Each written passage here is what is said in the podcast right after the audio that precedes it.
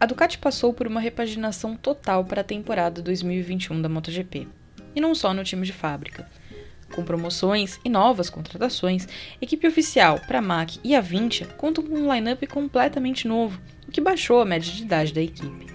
Eu sou Juliana Tesser e às vésperas do início da temporada, o Flag to Flag traz um guia completo da MotoGP em 2021.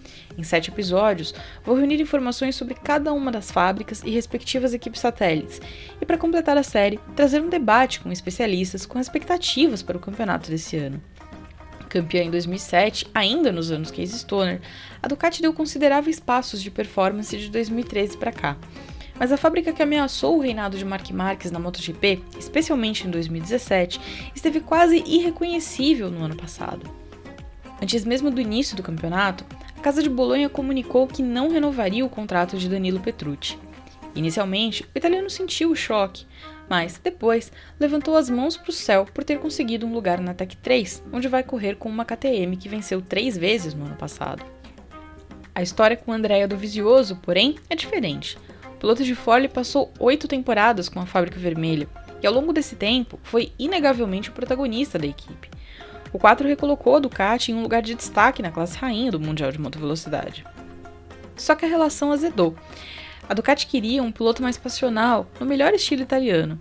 Andrea sempre foi conhecido pela racionalidade, característica que, aliás, lhe rendeu muitos dos bons resultados conquistados ao longo desses oito campeonatos.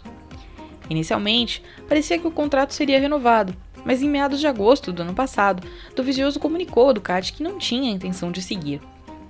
Naquela época, Jack Miller já tinha garantido a transferência da Pramac para a equipe de cima, deixando a vaga restante para ser disputada por Francesco Bagnaia e Johan Zarco. Campeão da Moto 2 em 2018, Pecco não teve um ano dos mais regulares, fruto também de uma fratura na perna, mas conseguiu se destacar o suficiente para bater o francês. Isso não significa, porém, que Johan não tenha feito um bom ano. Depois de mandar a carreira às favas ao abandonar o contrato com a KTM, Zarco aproveitou a oportunidade na 20, que aliás ele nem queria, e conseguiu uma pole e um pódio. Só que é inegável que o grande lance do piloto de Cannes em 2020 foi mesmo um assustador acidente que causou no Grande Prêmio da Áustria, quando provocou uma queda de Franco Morbidelli e as duas motos passaram muito, muito perto de atingir Valentino Rossi e Maverick Vinales.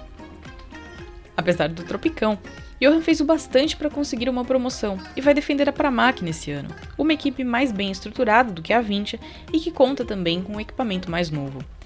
Falando em novo, a dose de jovialidade da equipe Ducati começa já pela Pramac, que vai contar com Jorge Martin, campeão de 2018 da Moto3.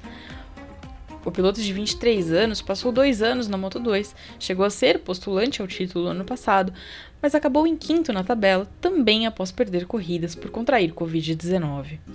Mas o piloto de Madrid não é o único novato bancado pela Ducati. Além de Martin, a fábrica italiana contratou Enea Bastianini, campeão da Moto2 no ano passado, para correr na Avintia, e Luca Marini, que também vai defender a estrutura de Raul Romero, mas com um uniforme diferente.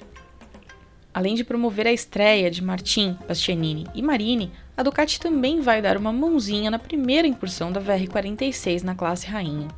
A equipe de Valentino Rossi fez um acordo com a Ducati e a Avintia para segurar o salto de Luca para a divisão principal e vai estampar suas cores na Desmocelite.